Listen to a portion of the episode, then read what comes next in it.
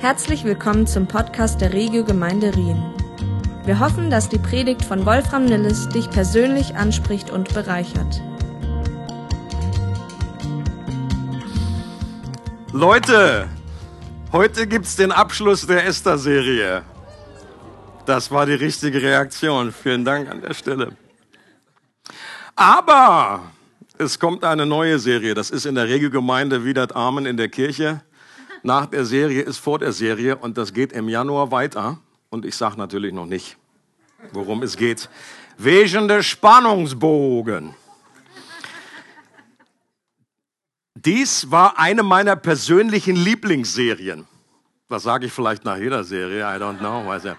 Aber ich habe auch von anderen gehört, dass das äh, irgendwie eine Serie war, die besonders war. Vielleicht liegt es daran, dass da man doch merkt, äh, so überrascht ist, dass da so viel mehr drinne steckt, als man eigentlich gedacht hat. Vielleicht hat man es vorher noch nie gelesen, dann ist man erst recht überrascht.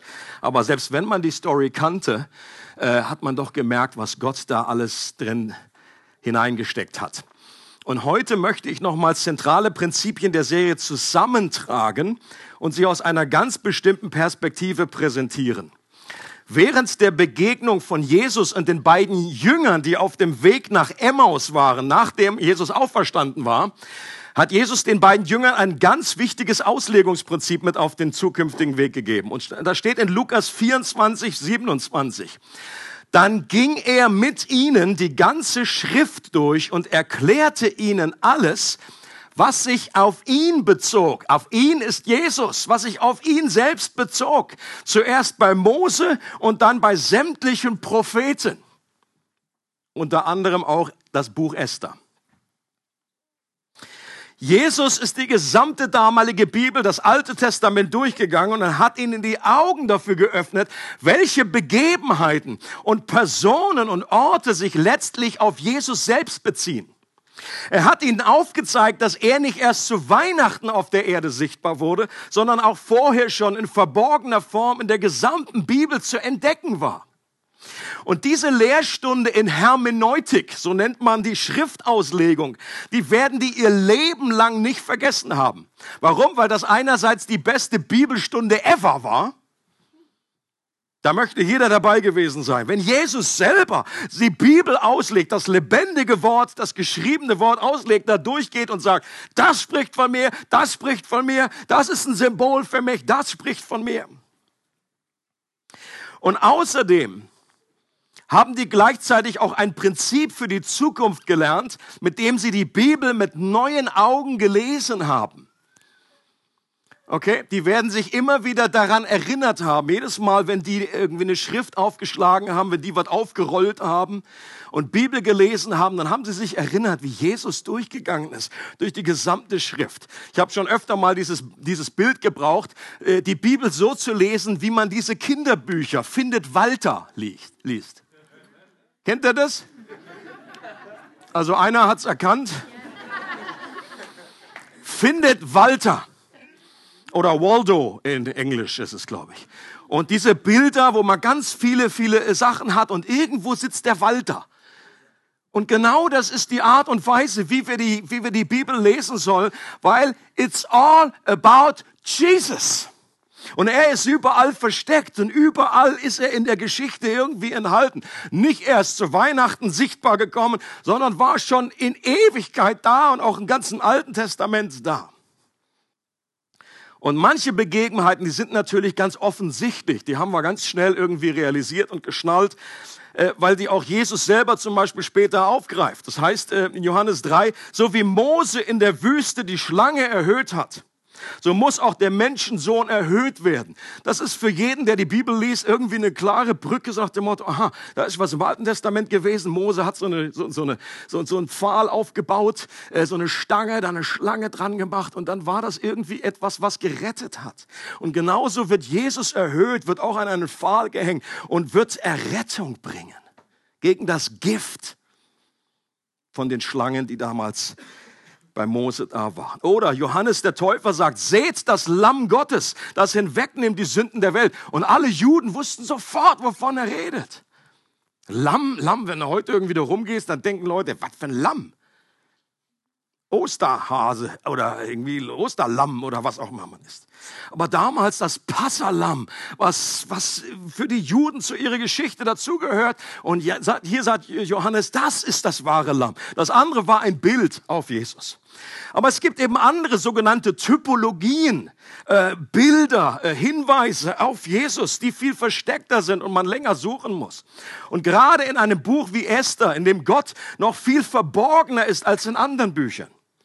Metzeli hat bei der Party an dem Abend schon die Theorie erwähnt, dass der Brauch, dass sich die Juden am Purimfest mit Masken verkleiden, vielleicht daher kommt, um darauf anzuspielen, dass sich Gott selbst in der Esther-Geschichte hinter einer Maske verborgen hat und so nicht direkt erkennbar war. Martin Luther hat, das, hat den Ausdruck geprägt von dem Deus absconditus. Und alle, ah, was ist los? Deus ist Gott und Absconditus ist der Absent One, also der abwesende oder der verborgene Gott. Der nicht wirklich verborgen, der nicht wirklich abwesend ist, aber der sich manchmal zurückzieht, der sich manchmal versteckt, den man manchmal nicht sieht oder erkennt und der trotzdem da ist. Also möchte ich gerne auch dieses Auslegeprinzip auf das Buch Esther nochmal anwenden und einige Schritte durchgehen. Das Buch beginnt mit König Xerxes, dem mächtigsten Herrscher des vielleicht größten und mächtigsten Königreichs, das es jemals auf der Erde gegeben hat. Und es ist interessant, ich habe mir neu überlegt, woher kommt das eigentlich, dass wir Könige gut finden, also mal grundsätzlich, also äh, äh, nicht immer, aber es gibt etwas in uns, dass wir auch positive Assoziationen zu einem König haben. Wo, woher kommt diese Idee überhaupt? Wie, wieso gibt es Könige?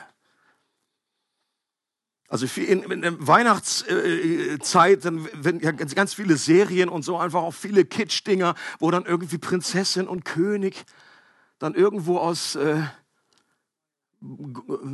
wie heißt das Land? Wie heißt das Land? Moldawien. Nee, Quatsch, Stadt.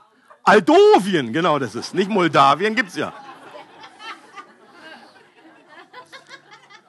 Moldawien gibt's ja schon.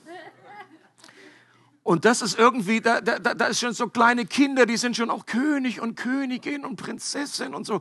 Irgendwie hat das etwas Positives, und es ist in uns eine Sehnsucht nach einem gerechten und weisen König, der irgendwie Sicherheit, der Stabilität bringt. Und die große Frage ist, woher kommt das im Menschen? Doch in den meisten Fällen konnten Menschen nie mit der Macht in einer Weise umgehen, dass sie ihren Charakter nicht zerstört hätte.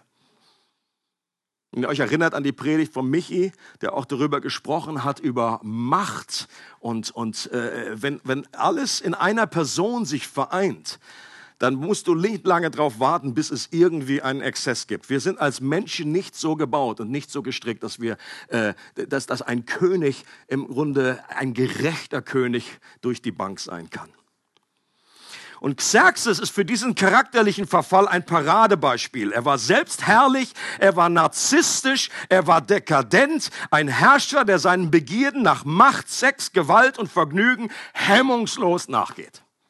Das ist vielleicht die längste Party ever, die er geschmissen hat. Über 180 Tage und dann hat er gesagt, komm, hängen wir noch eine Woche dran. Und er war wenn man zwischen den Zeilen liest, obwohl er äußerlich unglaublich mächtig war, war er innerlich total unsicher der konnte fast keine einzige Entscheidung machen, ohne irgendwelche Leute zu fragen. Und dann hat er gesagt, ah, könnt ihr mir hier noch einen Rat geben und so weiter. Total verunsichert. Er war die Karikatur eines wahren Königs. Und Jesus ist der wahre und bessere König. In Offenbarung 19 wird er beschrieben auf einem weißen Pferd reitend. Da heißt es einerseits, das ist der, das ist der treu und wahrhaftige, das ist einer seiner Namen. Und es ist völlig klar, um wen es hier geht. Es ist Jesus. Und es heißt, dass er Augen hat wie Feuerflammen. Und dass ein Schwert aus einem Mund kommt, was das, das, das Wort Gottes symbolisiert. Und er reitet durch die gesamte Geschichte hindurch und er ist siegreich. Und es heißt, dass er einen anderen Namen trägt. Er heißt Herr der Herren und König der Könige. Und ich glaube, dass unsere Ahnung, dass wir eine gewisse Sehnsucht nach einem König haben, genau daherkommt. Warum? Weil Gott ein König ist. Und dieses, deswegen ist dieses Symbol, deswegen gibt es diese Idee überhaupt auf der Menschheit, in der Menschheit, auf dieser Erde. Und seine Macht und Herrschaft ist unvergleichlich viel größer als die äh, äh, von Xerxes. Jesus ist derjenige, der Gott, der die Herzen von Königen lenken und leiten kann wie Wasserbäche. Aber der diese Macht nie, nie dafür missbraucht hat, andere Menschen zu beherrschen oder sich selbst zu beweihräuchern der vielmehr dazu bereit war, auf seine Macht und Herrlichkeit und seine himmlischen Reichtümer zu verzichten, um uns auf Augenhöhe zu begegnen. Und das können wir schön nachlesen in Philippa 2, wo es heißt, wie Jesus herabgestiegen ist, sich entäußert hat, auf alle seine Privilegien verzichtet hat für eine Zeit. Gott hat das gemacht, er ist gekommen, weil er unsere Herzen nicht mit Gewalt erobern, sondern aus Liebe gewinnen möchte. Und bei der Kreuzigung wurde Jesus ebenfalls zur Karikatur eines Königs. Ist euch das mal aufgefallen? Dass er hier einen roten Mantel umbekommen hat, dass er eine Krone aus Dornen bekommen hat und dass sie, um ihn zu verhöhnen, sich vor ihm niedergeschmissen haben und gesagt, König der Juden und ihn angespuckt haben. Und Jesus hat sich freiwillig mit unserer Dekadenz und unseren Eitelkeiten und unserer Machtgier identifiziert. Er wurde zur Sünde gemacht mit all den Xerxes-Anteilen, die auch in jedem von uns stecken. Es ist sehr leicht, irgendwie so eine, so eine, so eine, so eine Geschichte zu lesen und sagen, ah, dieser, dieser Xerxes, diese, die große Frage ist, wenn wir in so einer Machtposition wären, wie wäre unser Charakter? Wenn wir unbegrenzten Zugriff hätten zu allen Ressourcen und wir können mit Menschen umspringen, wie wir wollen, was würde das mit unserem Charakter machen?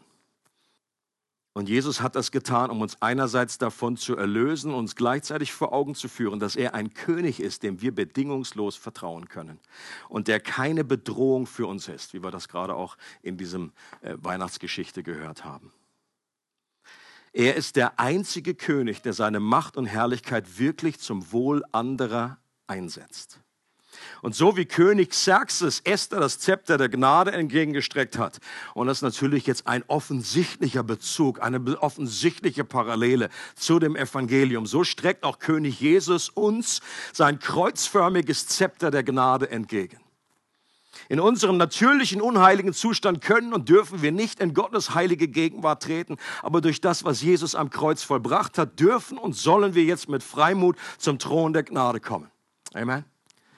Und das Kreuz ist wie dieses Zepter des Königs, was er uns immer wieder, und das macht er nicht nur einmal, und deswegen brauchen wir nie wieder Angst haben, dass wir, oh, wie wird Jesus heute drauf sein, wie wird es sein und wie, ich, meine Woche war nicht so dolle und hier bin ich habe gefallen, hier habe ich gesündigt. Es ist immer wieder, Gott hat versprochen, er hat geschworen, dass er immer wieder dieses Zepter der Gnade uns entgegenstreckt. Ist das good news? I think so. Der nächste Punkt ist, Jesus ist der wahre und bessere Mordechai. Der genau wie Mordechai ohne Grund gehasst wurde. So steht es in Johannes 15.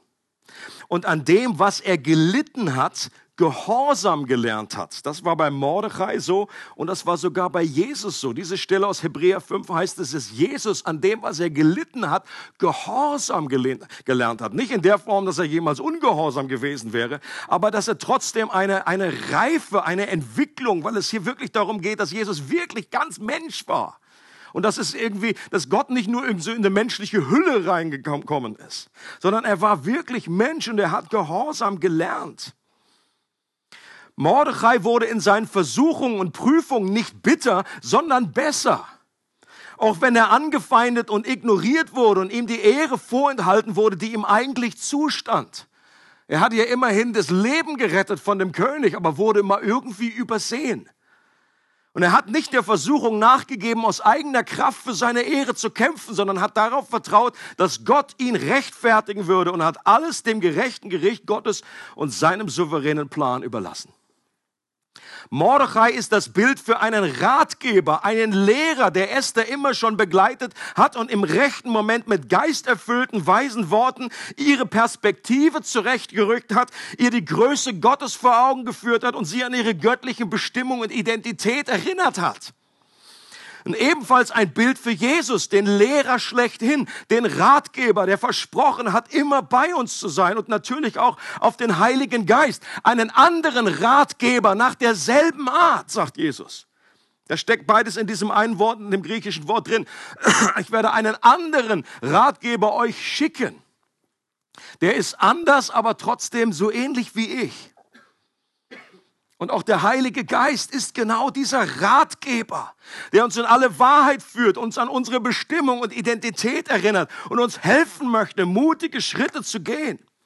Und genau wie Jesus wurde Mordechai nach längerer Leidenszeit zur Rechten der Macht erhöht.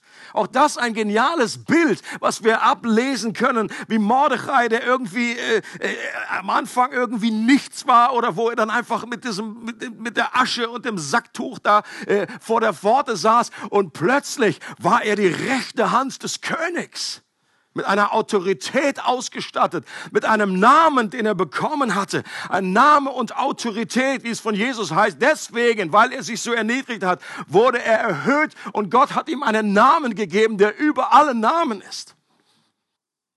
Jetzt kommen wir zu Hamann. Und hier habe ich geschrieben, Jesus ist der bessere Hamann. Das klingt erstmal sehr heretisch. Und ich habe bewusst ausgelassen, ist der bessere und wahre Hamann. Das wahre habe ich ausgelassen. Und natürlich ist, er, ist Hamann jetzt nicht das Vorbild irgendwie in, in Hinsicht für, für, für die Jesus-Persönlichkeit in seinem Charakter in irgendeiner Weise. Natürlich, äh, das ist auch nicht schwer, besser zu sein in diesem Punkt als Hamann.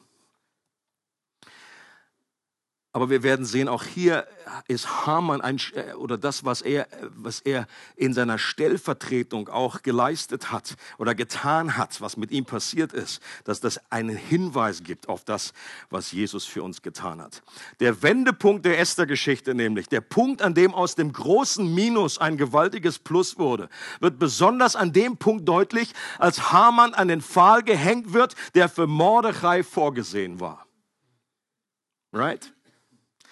Und der große Wendepunkt der Menschheit und das Zeichen für die größte vom Minus zum Plus Geschichte jedes Menschen wird an einem anderen Fall deutlich, an dem Jesus im Unterschied zu Haman freiwillig hängt, um meinen und deinen Platz einzunehmen, damit mir die Strafe und der Tod erspart bleiben und ich wieder mit Gott versöhnt werden kann. Do you get the picture? Jesus war ein besserer Stellvertreter als Haman. Der, der, das war einfach das, was mit ihm passiert ist. Aber es hat dazu geführt, dass Mordechai freikam und dieser Tausch, der stattgefunden hat und dass Mordechai erhöht werden konnte. Auch das alles ein Bild. Und natürlich ist Haman auch das Paradebeispiel für die Personifizierung des Bösen an sich. Auch das steckt natürlich da drin, dass hier durch, das, durch den Pfahl der Hamann ein für alle Mal ausgelöscht wurde und all das Böse mit ihm. Und auch das ist ein Hinweis auf das, was am Kreuz geschehen ist, als Jesus kurz vor seinem Sterben gesagt hat, jetzt wird der Fürst dieser Welt ausgestoßen werden. Und das Kreuz hat den Erzfeind Gottes, den Satan, besiegt und der eines Tages in den Feuersee geschmissen wird und es ist kein Böses mehr geben wird. Freust du dich auf diese Zeit? Und Jesus wurde am Kreuz zur Sünde gemacht und das ist für mich immer wieder ein unglaubliches äh, Geheimnis, dass diese Hamann-Natur Jesus freiwillig auf sich genommen hat, stellvertretend für uns Menschen, damit wir in ihm die Gerechtigkeit Gottes werden können. So heißt es in 2. Korinther 5, 21. Jesus ist die wahre und bessere Esther. Klingt auch interesting. Jesus war wie Esther ein unwahrscheinlicher Kandidat aus dem Volk Israel, der sein Volk später retten sollte. Und nach längerem Kampf unter Fasten und Gebet hat Esther einen selbstopfernden Mut bewiesen und gesagt, wenn ich umkomme, dann komme ich um. Ihr erinnert euch. Und auch ein geniales prophetisches Bild auf unseren Erlöser, der allerdings sein Leben nicht nur riskiert, sondern hingegeben hat. Das war für Jesus, als er kam, nicht irgendwie so, oh, ich weiß ja gar nicht, wie das Ganze ausgeht, da riskiere ich mal mein Leben, vielleicht klappt es, vielleicht auch nicht. Nein, Jesus ist gekommen und hat schon vorher mit Ansage gesagt, der Menschensohn ist nicht gekommen, um bedient zu werden, sondern um zu dienen und sein Leben zu geben als Lösegeld für viele. Und Jesus hat nicht gesagt, falls ich umkomme, sondern dann, wenn ich umkomme. Der Sohn des Menschen kommt und stirbt einen Tod, um uns Leben zu schenken. Und genau wie die Rettung der Juden ein Hinweis auf die rettende Botschaft des Evangeliums ist, so ist auch die Freude und die Feier des Purimfestes ein Hinweis auf die Freude, die als zentrales Kennzeichen zum Evangelium dazugehört. Das war die letzte Predigt, wo es einfach nur um diese Freude an Gott geht dass Freude nicht nur irgendwie so ein kleines äh, Sahnetüpfelchen ist, irgendwie die Kirsche auf dem Kuchen, sondern Freude ist ein zentrales Element, ein, wie ein Lackmustest. Wenn du erkennen möchtest in deinem eigenen Leben, bitte schau nicht auf andere Menschen. Bei dir fehlt aber ein bisschen Freude, Junge, Junge, Junge, Junge. Ja, dazu ist es nicht gedacht. Aber wenn du in deinem eigenen Leben feststellst, irgendwie äh, äh, habe ich irgendwie so ein, da, da, ist ein Loch bei mir, da, da, da geht dauernd die Freude weg. Oder wenn du Gott als und Freude irgendwie nicht zusammenbringst, dann ist, möchte Gott dir helfen zu zeigen, wenn du wirklich Gottes Wesen erkennst, dann wirst du erkennen, dass Gott Freude ist, dass er das, dass er das glücklichste Wesen im ganzen Universum ist. Das heißt von Jesus, er ist gesalbt worden mit dem, mit dem Öl der Freude. Das Reich Gottes besteht aus Gerechtigkeit, Friede und Freude im Heiligen Geist.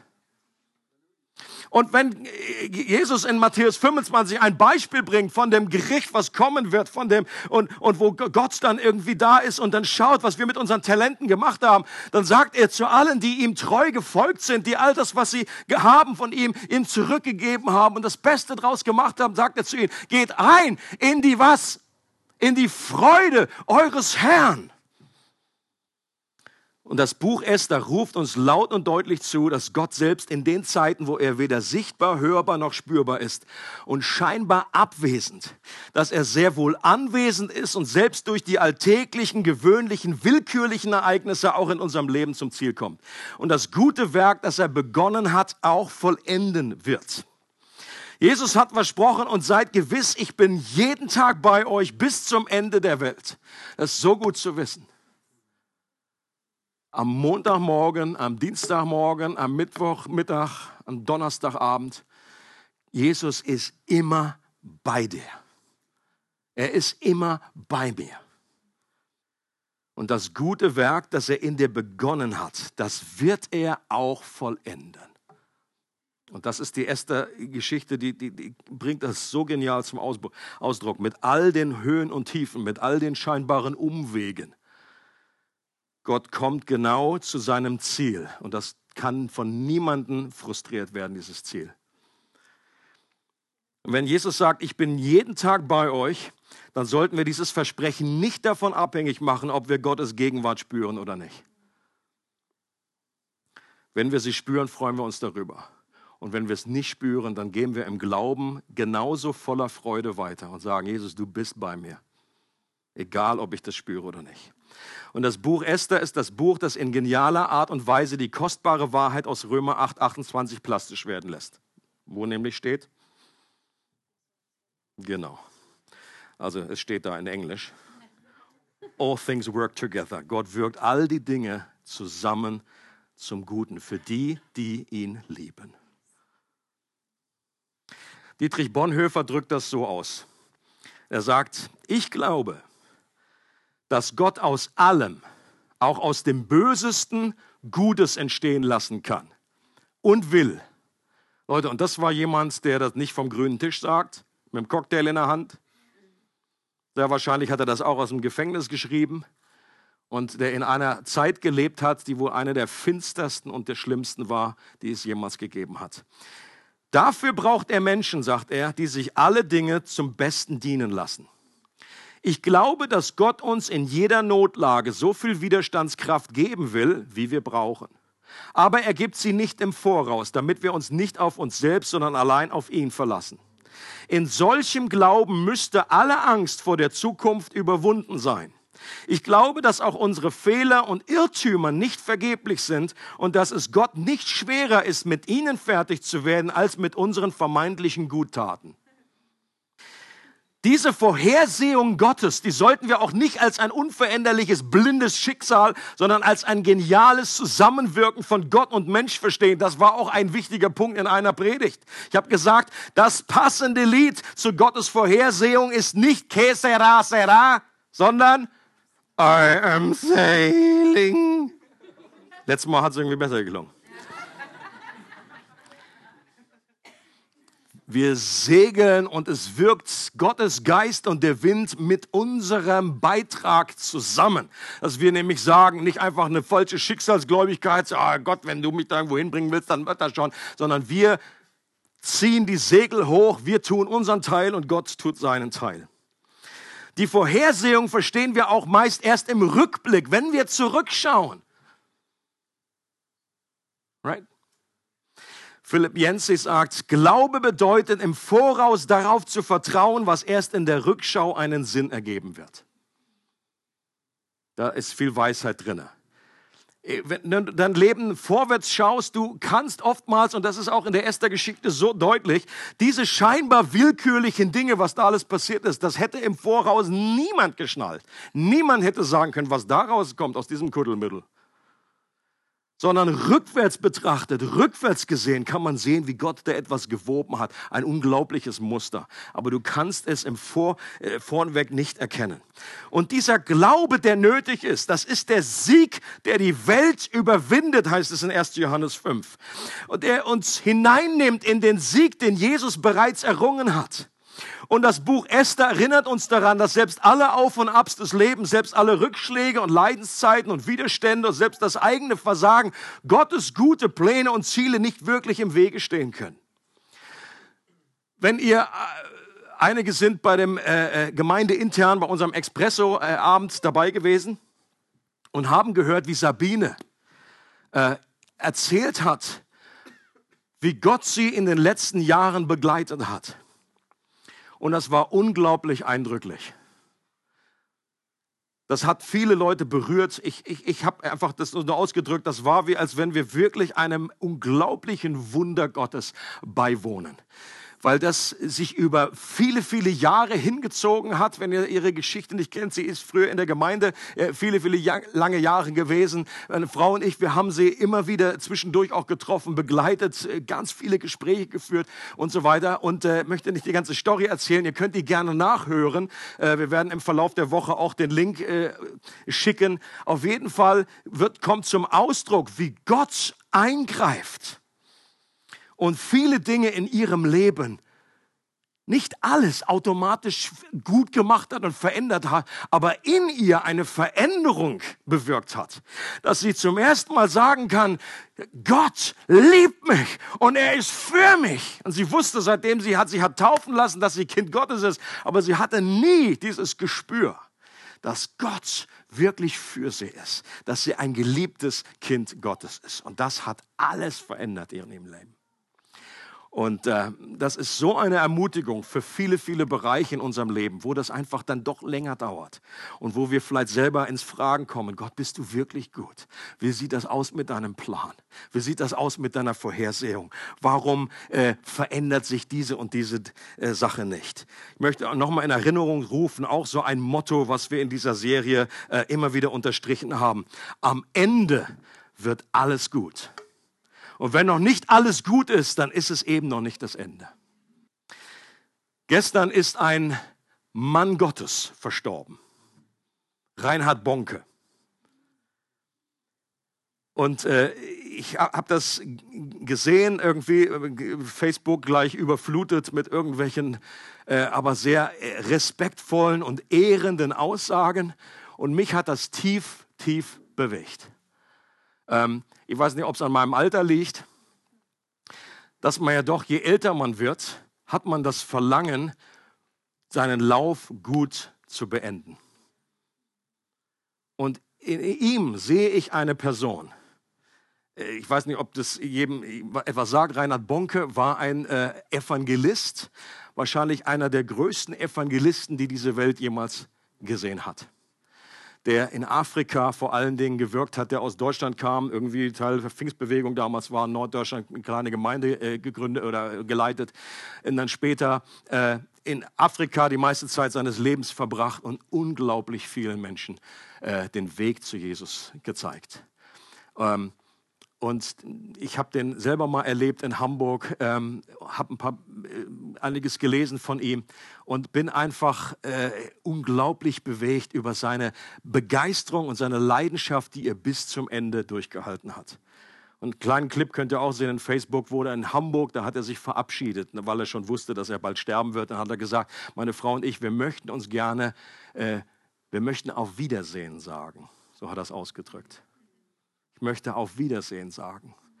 Und äh, ich kann mir gar nicht vorstellen, wie das sein muss, wenn so ein Mann wie äh, die Augen schließt und gleichzeitig aufwacht bei Jesus ist und dann eine, eine Freude und eine Party dort oben ist und er vielleicht Spalier geht durch Menschen, die er da alle irgendwie in den Himmel gebracht hat, mit äh, hat, dass sie Jesus kennenlernen äh, und, und wie er auch heute sagen wird, dass er lebendiger ist als jemals zuvor. Dass der Tod seine, seinen Stachel verloren hat für jeden, der an Jesus glaubt. Das ist für mich eines der größten Geschenke. Und wenn du vielleicht hier bist heute und diesen Jesus noch nicht kennst, noch nicht sagen kannst, dass du sicher bist, wenn du jetzt sterben würdest heute, wo du bist, wo, die, wo du die Ewigkeit verbringst, dann gilt diese Einladung dir dann kannst du heute diesen Punkt für dich klären und kannst zu, zu, zum Herrn kommen und Jesus sagen, Jesus, ich möchte, dass du der König meines Lebens wirst. Es freut uns, dass du heute zugehört hast. Für weitere Predigten, Informationen und Events besuche unsere Gemeindewebseite www.regiogemeinde.ch.